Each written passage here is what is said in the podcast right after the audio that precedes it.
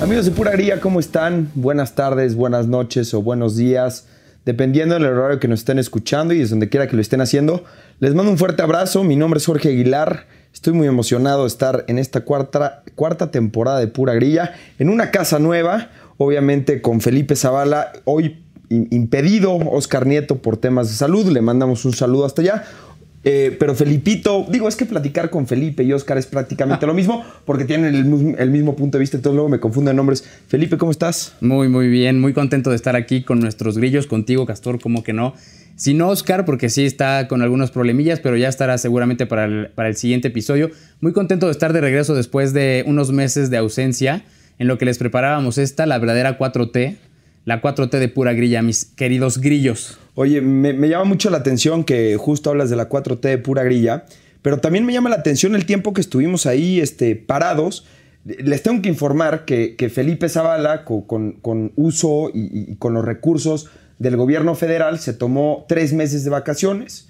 Estuvo viajando por toda la costa mexicana, obviamente con tus y mis impuestos. Entonces por eso no estuvimos. Créanme que uno que sí viene a trabajar todos los días, pues estuvimos aquí presente, pero aquí Felipito pues tuvo que gastarse un poco del erario público. Estuve, estuve con, con, Hugo López Gatel, bien, pues sí, estuvimos ahí en playas oaxaqueñas, luego nos estuvimos yendo a Cipolite ahí a encuerarnos un poco, este, pero sí, todo muy a gusto. Obviamente no le crean nada a este baboso, ya saben que le encanta andar diciendo mentiras sobre la 4T y su humilde servidor, no tenemos ni una sola conexión, ¿ok? Pero les mando un abrazo a todos mis grillos.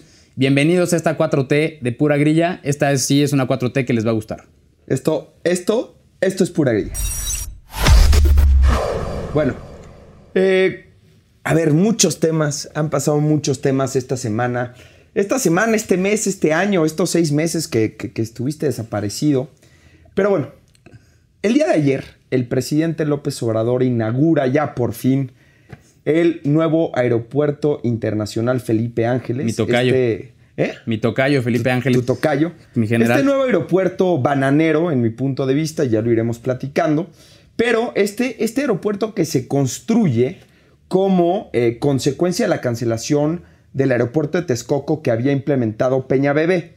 ¿no? Este, un aeropuerto decente, de primer mundo, un hub internacional, que ya estaremos platicando en unos minutos más con un experto. Pero el día de ayer, pues este, eh, este presidente lo inaugura y además estuvieron presentes pues muchas figuras relevantes de la cuarta transformación, entre ellas evidentemente el tío de, Felipe y, otras figuras de la cuarta transformación. Pero lo importante aquí es destacar la presencia de los militares, ¿no? y obviamente recordar que este aeropuerto internacional fue construido por los militares. Así es, efectivamente, tú en casa que nos estás escuchando o donde quiera que lo estés haciendo, pues pensarías que los militares están para salvaguardar la seguridad nacional y más ahora con la cantidad de, problemas de seguridad que tenemos en el país, pues no. Estaban construyendo un aeropuerto internacional, la primera obra faraónica del presidente López Obrador. Aún está eh, parado el tema del tren Maya y todavía falta que se inaugure el tema de la, eh, de la refinería de Dos Bocas. Oye, eh, pero, pero se inaugura con un 30% de, de avance, ¿no? Se inaugura con un 30% de avance este aeropuerto, pero lo importante es que el presidente ya dio este primer paso de poder presentar ¿no? este, un, un nuevo aeropuerto y una hora. Para esto tenemos a Andrés Remis, a mi amigo Andrés Remis. ¿Cómo estás? Buenas noches, Andrés. Experto en Derecho Aeronáutico, quien nos va a solventar pues, un poco de estas dudas que tenemos alrededor del nuevo espacio aéreo mexicano.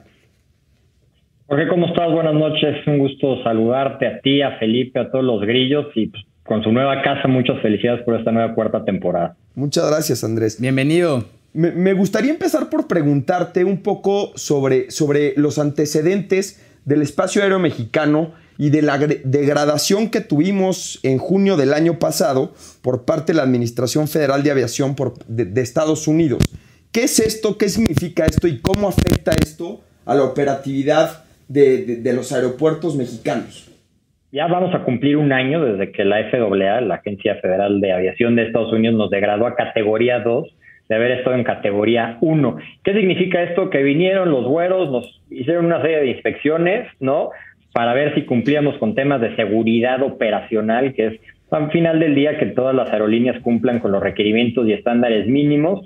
Y pues se dieron cuenta los güeros que efectivamente teníamos pues, varios pendientes por ahí en donde no cumplíamos con los estándares mínimos requeridos en materia de seguridad. Vinieron, nos evaluaron, dejaron un par de pendientes con los que tenemos que cumplir, nos degradaron a categoría 2. ¿Y qué significa esto? Que las aerolíneas mexicanas no pueden ¿sí? abrir nuevas rutas, no pueden poner nuevos aviones, no pueden poner nuevos destinos desde México hacia Estados Unidos y viceversa.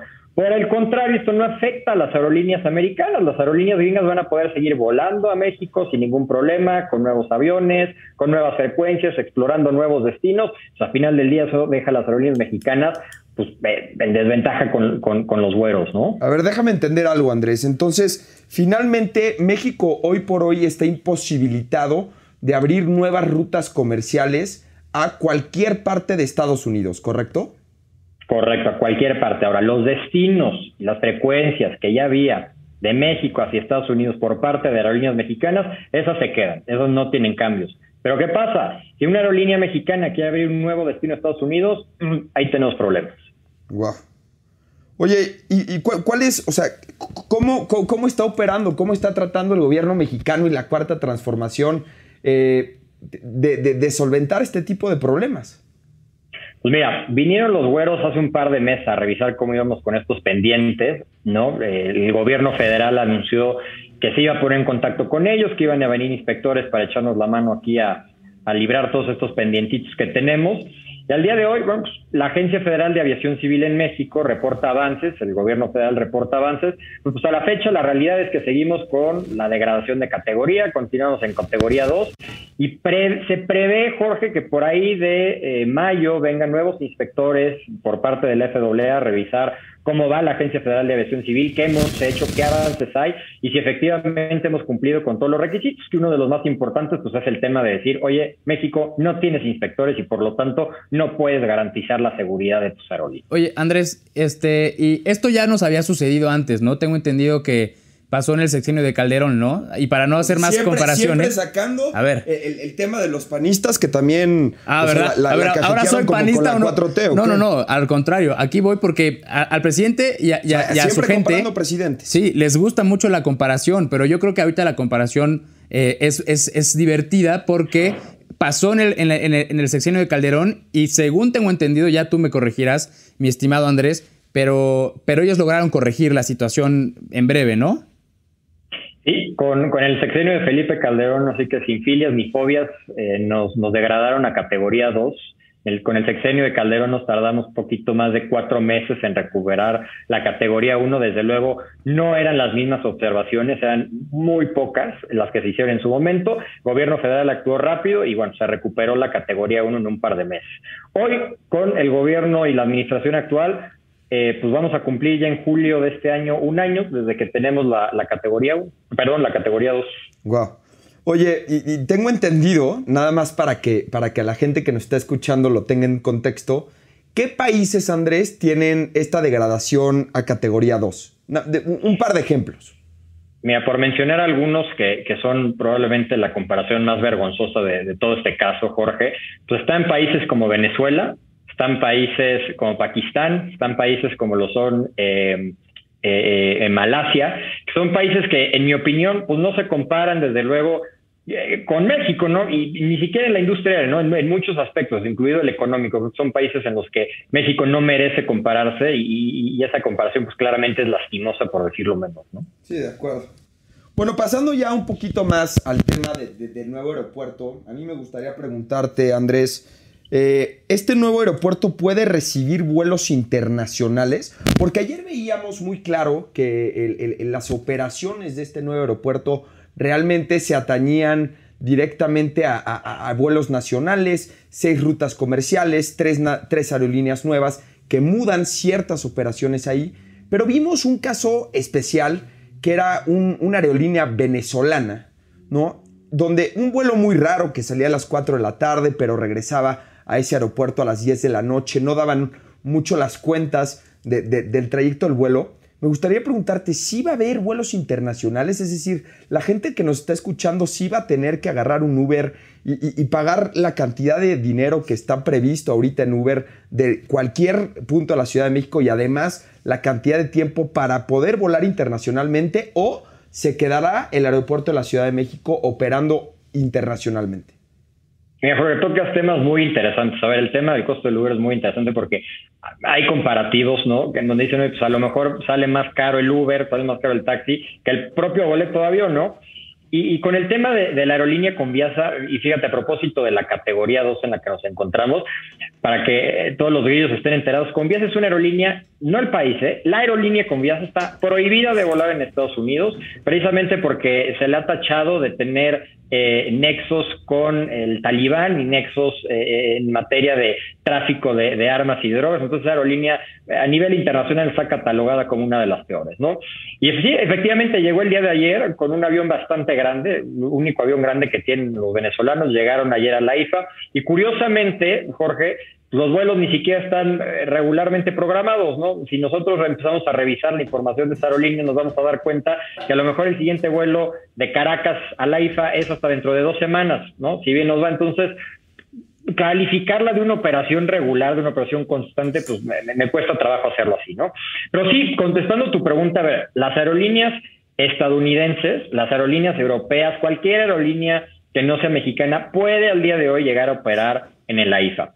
A ver, con una salvedad, desde luego, que es que el país de esa aerolínea, sí, su autoridad regulatoria, la autorice, la apruebe a volar a la IFA, ¿no? Y ahora, al día de hoy, ese aeropuerto cuenta con servicios complementarios aeroportuarios que básicamente se resumen con el Instituto Nacional de Migración para recibir extranjeros y con aduanas para recibir mercancías que vienen del extranjero. Entonces la respuesta es sí, sí pueden hacerlo. ¿Qué no pueden hacer las aerolíneas mexicanas desde la IFA por el tema de la categoría 2 hacer nuevas rutas de la IFA a, Estados Unidos. Eso es lo que no puede. Ok. Oye, Andrés, este, para seguir un poquito con los comparativos entre lo que hubiera sido y lo que es hoy en día con el aeropuerto de Texcoco que estaba haciendo Peña Bebé, el tío de Castor, y este y ahora con, con el aeropuerto este, AIFA, con el AIFA. Em, a ver, Sabemos que el tema de los costos, a ver, ahorita tú me lo explicarás mejor, no está tan claro. Yo he leído diversos artículos y he escuchado diferentes programas de radio y así, en donde hablan de diferentes montos.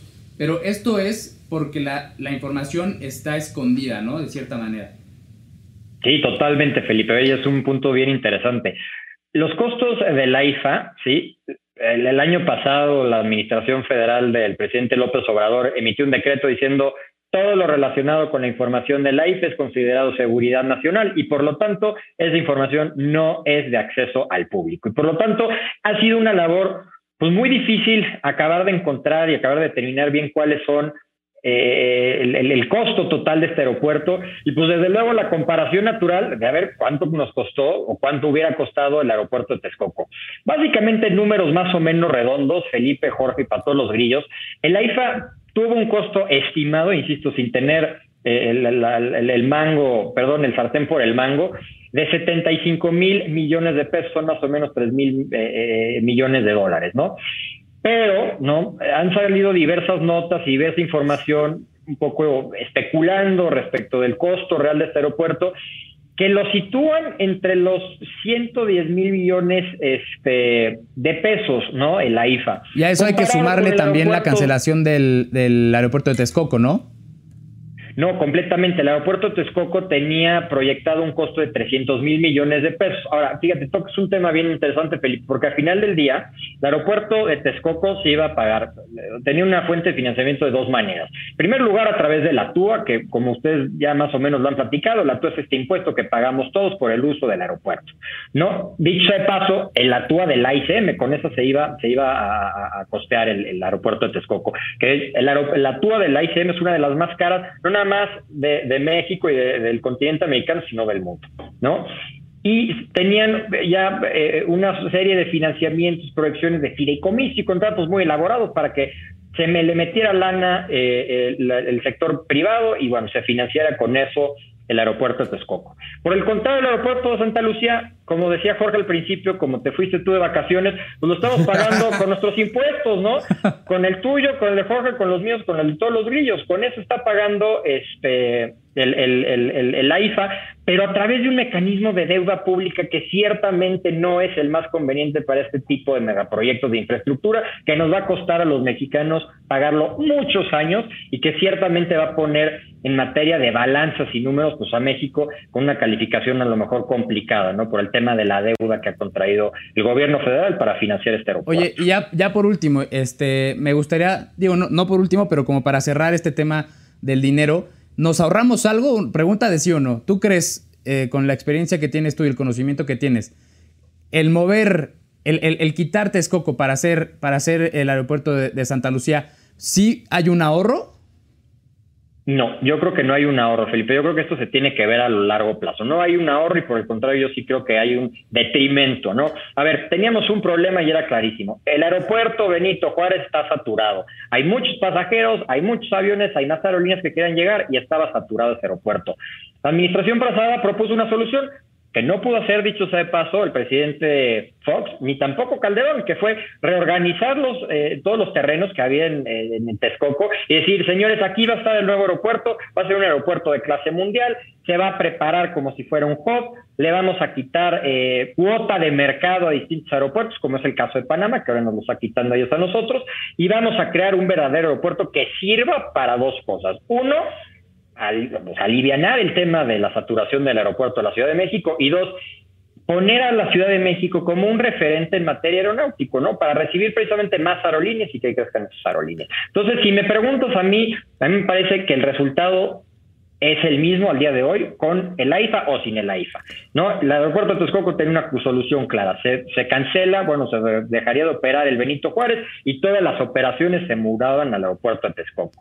Ahora lo que se propone es, vamos a operar simultáneamente el aeropuerto de la Ciudad de México, vamos a operar simultáneamente la AIFA, ¿no? Y bueno, pues a ver cómo nos toca y a ver qué aerolíneas efectivamente, desde un punto de vista comercial, deciden mover operaciones a la IFA considerando el tema de conectividad terrestre, es cómo demonios vamos a llegar a la IFA con los costos que eso implica y con las pocas eh, eh, infraestructura en materia terrestre que hay al respecto, ¿no?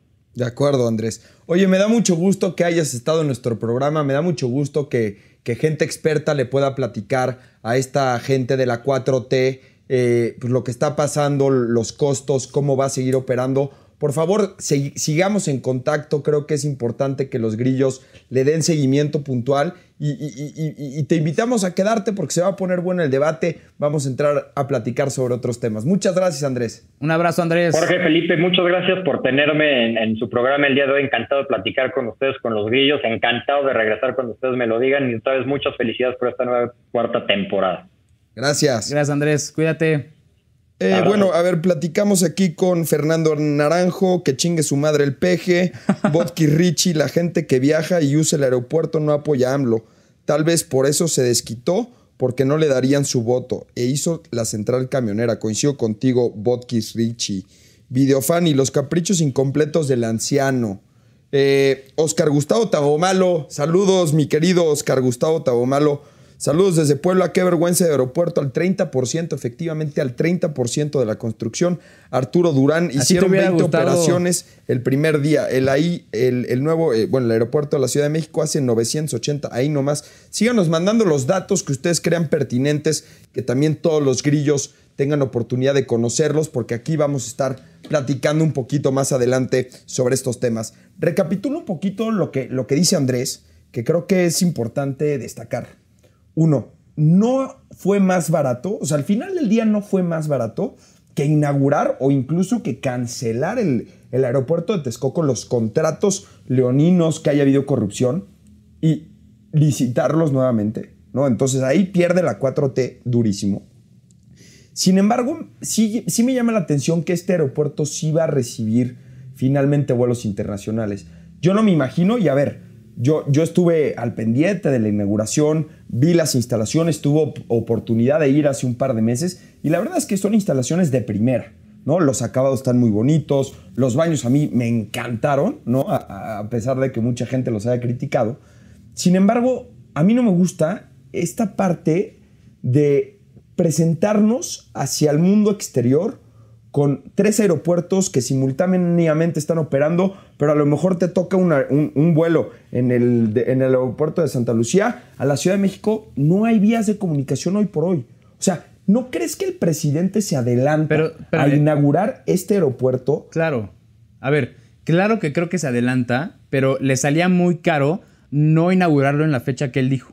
¿no? O sea, a fin de cuentas, recordemos que el presidente lo que más le interesa, y lo sabemos desde que se inventaron las mañaneras, es tener la sartén por el mango en el tema de la narrativa y de lo que se habla en el país. Hace menos de un mes estábamos hablando de la casa de su hijo en Houston con la alberca de 23 metros. Luego hablamos de, de de Mola y cómo le está pidiendo que, que, este, que publiques lo, que gana. Este, luego del tema de Hertz en la Suprema Corte, con el tema de la señora Alejandra hay tema tras tema, tema tras tema, tema tras tema, y ahí vamos todos sin cerrar uno solo, ¿no? Entonces, ¿esto qué hace? Bueno, pues otro tema más del cual hablar, un video, un documental del, aeropuerto hecho por quién, sin más, sino que, que Pigmeno Ibarra, güey.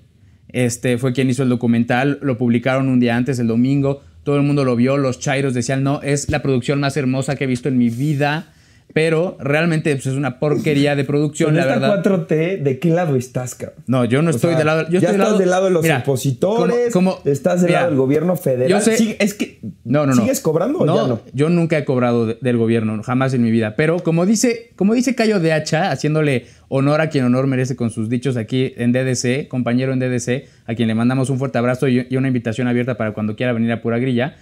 Yo estoy del lado del pueblo. Yo estoy del lado de México. No mames, ¿En serio? eres igual a López No, no, no. Yo estoy del lado de México y a mí no me interesa quién se iba a llevar una lana con Texcoco, quién se iba a llevar una lana con Santa Lucía. Eso no me interesa. Lo que me interesa es que los ciudadanos. pueblo. Lo que, exacto. Lo que me interesa es que los ciudadanos tengamos opciones buenas, viables, bonitas y baratas para viajar. Para... Voy a pedir a la producción, por favor, que guarde este audio.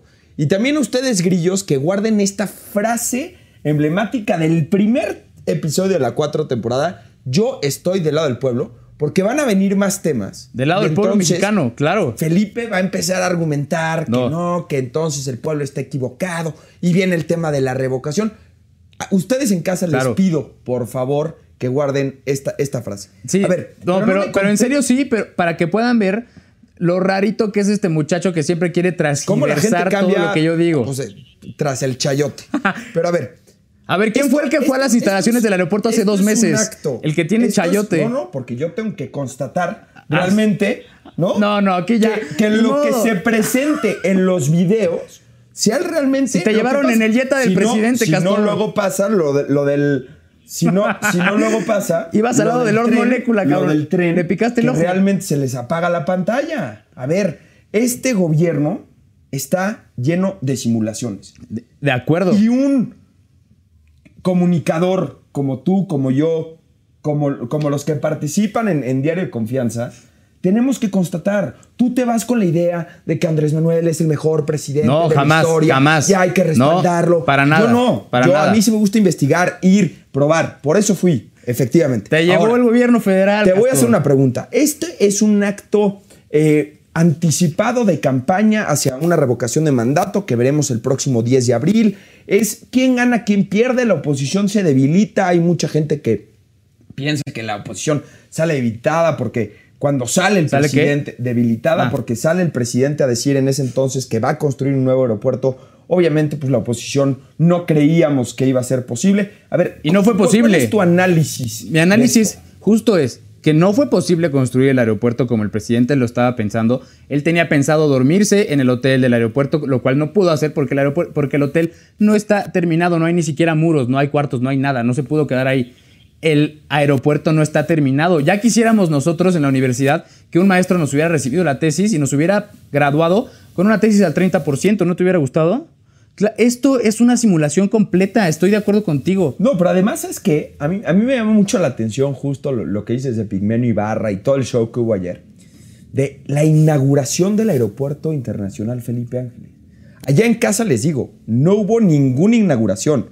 La central este, militar eh, de Santa Lucía ya existía, ya existía la pista donde aterrizó y despegó los aviones que vimos el día de ayer. Vaya, no hay nada nuevo. Sí hay una terminal, hay una construcción, hay unos baños, baños hay, unas zonas como para comer y, para que se pongan gente ahí a vender cosas. Se está levantando el, hotel. Se está levantando el hotel, pero bueno, vaya, no inauguró nada, pues, ¿no? A ver, vamos a verlo en pantalla. Ahí están, mira, mira, yo he visto que los medios les ponen tacos de trompo, tacos al pastor, carajo. Ponían, ponían tacos de trompo, pusieron, vaya, a ver, ahí está el tianguis artesanías mexicanas y además promoviendo la imagen de un presidente que, por cierto, la Suprema Corte de Justicia de la Nación y el Instituto Nacional Electoral ha dicho ya que Andrés Manuel no puede hacer actos de campaña porque estamos cerca del proceso de la revocación de mandato. Vemos otra vez a un gobierno que no le interesan las instituciones y que no le interesan las reglas, pero sí le interesa la narrativa política completamente. e inaugurar algo que realmente no sucede. Cumplir, como lo ha hecho con todo. Él, eh, eh, él, según él, ha cumplido con todo lo que ha prometido, pero lo hace a medias, lo hace de esta manera. Y lo, mismo pasa con la revocación de mandato, que ya platicaremos en otro capítulo de eso, pero es pura simulación. Por eso, les adelanto, Grillos, yo no voy a participar en la revocación de mandato. Porque tú Luego platicamos lo del pueblo. Sí. Pero a ver, este, hay algo que me gustaría que, que allá en casa supieran. Les pido que pongan atención a este video de Claudia Sheinbaum y Alfredo del Mazo, la primera jefa de gobierno de la Ciudad de México y el segundo eh, gobernador del Estado de México, para que nada más se den una idea. Uno es de Morena, Claudia Sheinbaum, el otro, Alfredo del Mazo, forma parte del PRI.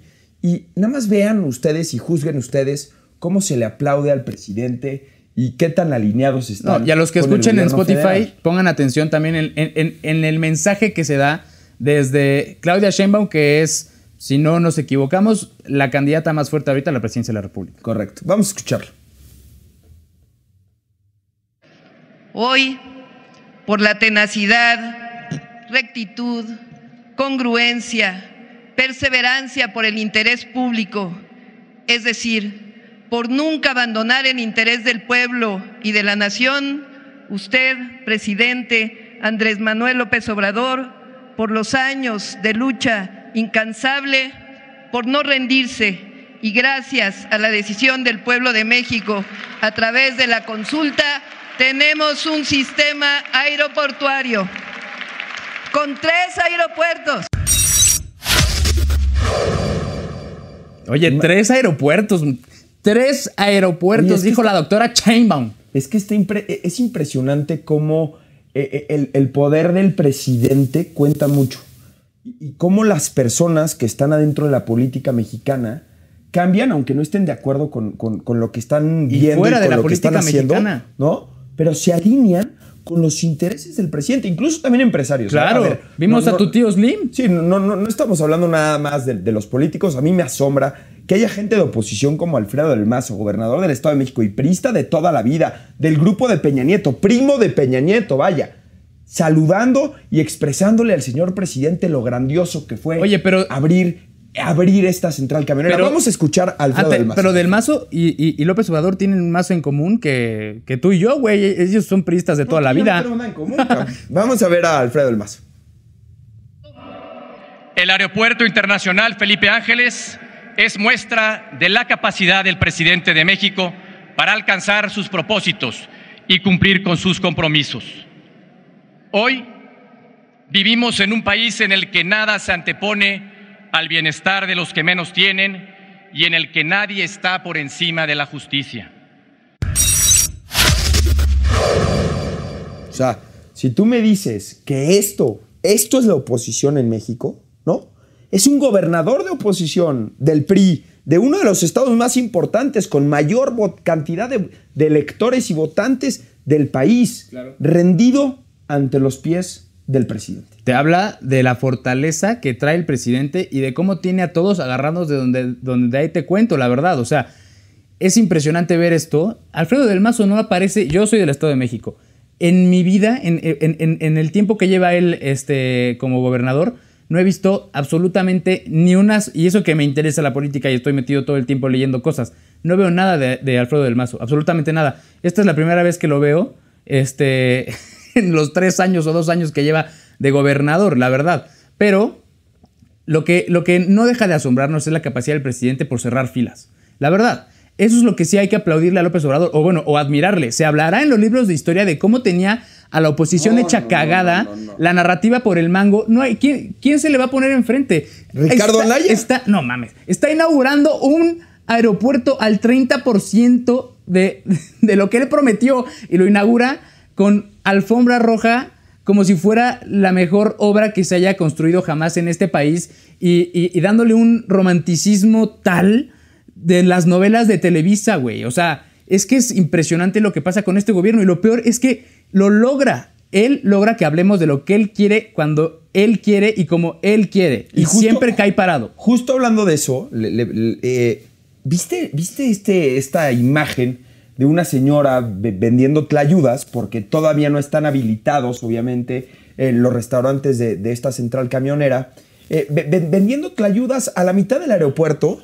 y obviamente, pues la gente que, que tenía hambre, pues comprándole este tipo de, de alimentos. A ver, Ayer hubo una tendencia en redes sociales donde la oposición salió a criticar este tipo de cosas y obviamente el, la central camionera en general, pero eh, los del gobierno como tú salieron a, atacar a la oposición diciendo que, era una, que eran comentarios racistas, que eran comentarios clasistas. O sea, ¿tú, ¿tú cómo analizas realmente esto? Porque cabe aclarar que la señora de las ayudas estaba adentro, adentro de las puertas de embarque.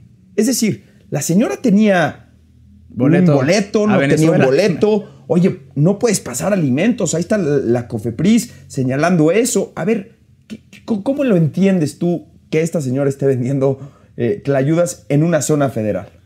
Primero, primero me da gusto por la señora porque se ve que vendió bastantes tlayudas. Eso me parece bien porque lamentablemente lo único que había abierto en el aeropuerto eran unas Krispy Kreme ahí medio puestas.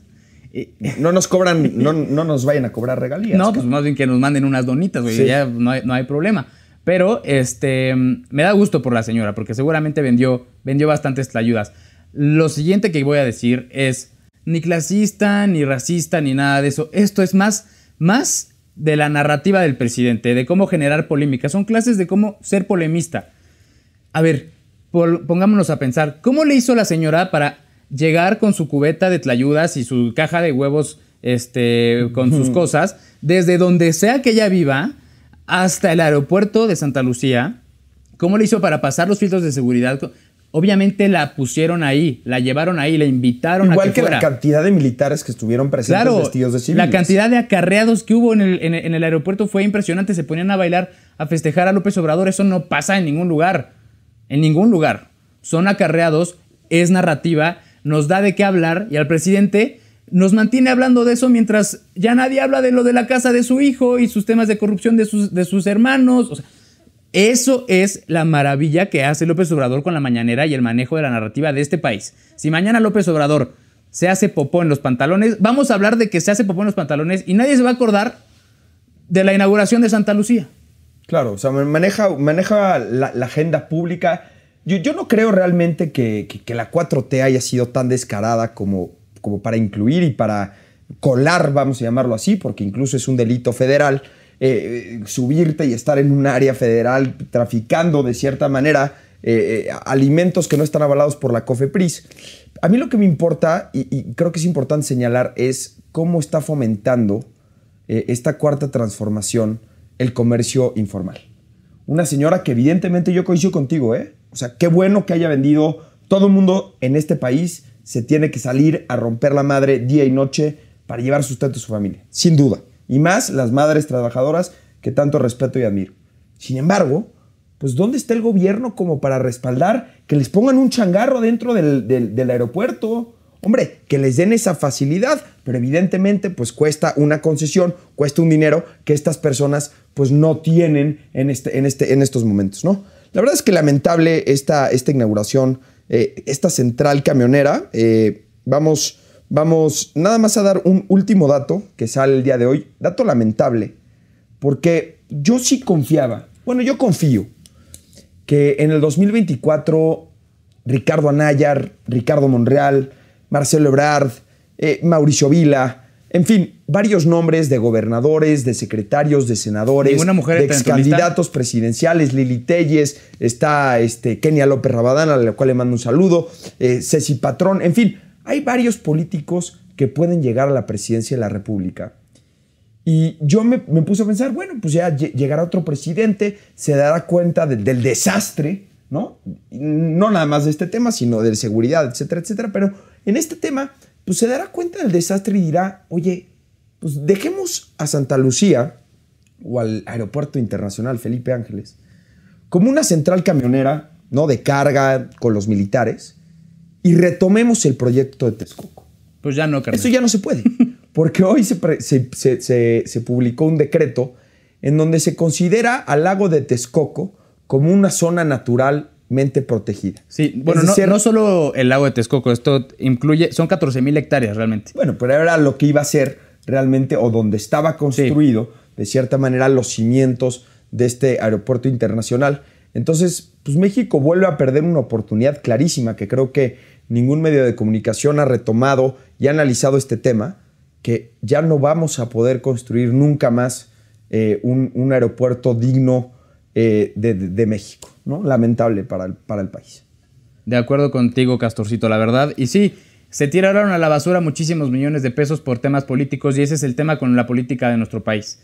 La verdad es que es tan chafa, tan simplona la política de nuestro país, tan de amiguismos, tan de cuates, tan de yo tengo la razón y tú no, y, tan lejos está de los consensos, de la política real, de, la plática, del discurso, del debate, tan lejos estamos de ahí que hoy, para ganar un argumento, bueno, ayer, para ganar un argumento, se inaugura un aeropuerto mucho más chafa del que podíamos haber tenido, que costó mucho más dinero que el que pudimos haber tenido, que va a funcionar, funcionar a mucho menos capacidad del que pudimos haber tenido, que está mucho más lejos que el que pudimos haber tenido, y todo es por tener la razón en algún argumento político, por estrellita y pues ahora sí que pintarle huevos a tus, a tus adversarios, porque eso es, literalmente es lo que está pasando ahorita. No tiene ninguna lógica administrativa, económica, turística, no tiene una sola, un solo gramo de lógica, simplemente es un berrinche, un argumento político que ayer ganó el presidente López Obrador,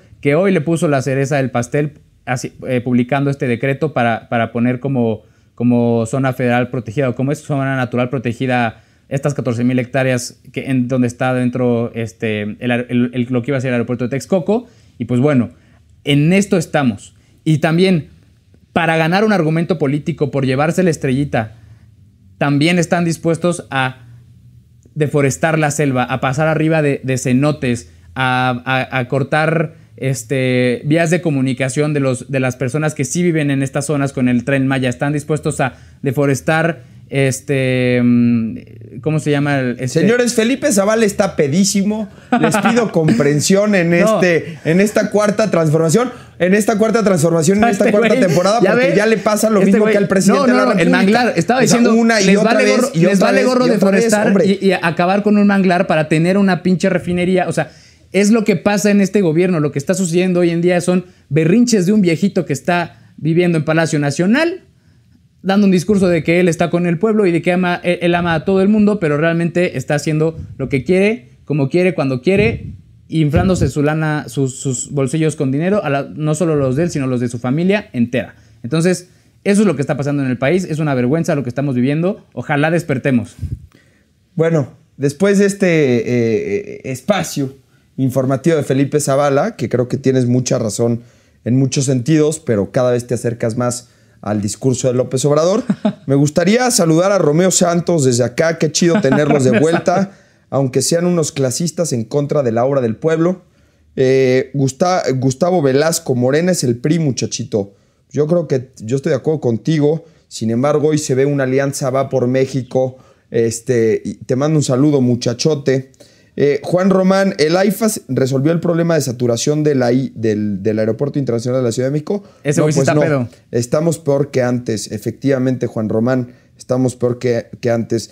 Saludos, Santiago Díaz. Saludos, eh, El Chismete. En fin, muchísimas gracias por acompañarnos en este nuevo en esta nueva temporada, este, en este episodio. Vamos a estar platicando con ustedes, queremos escucharlos, queremos invitarlos aquí al foro para, para, también tener otras posturas. Este, acuérdense que es su espacio y siempre vamos a estar platicando con ustedes todos los martes a las 8 de la noche. No se olviden mentarnos la madre, mandarnos comentarios y compartirnos en redes sociales, arroba pura grilla bajo en Twitter y arroba pura grilla en Instagram y obviamente a través de las plataformas de DC. Nos vemos el próximo martes. Saludos, grillos.